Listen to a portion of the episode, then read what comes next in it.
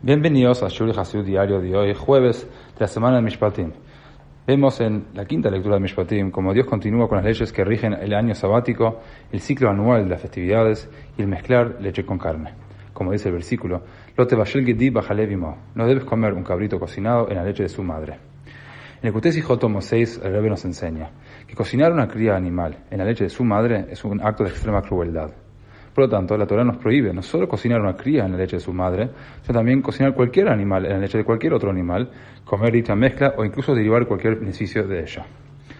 Vemos de aquí hasta qué extremo va la Torah para prohibir la crueldad hacia los animales.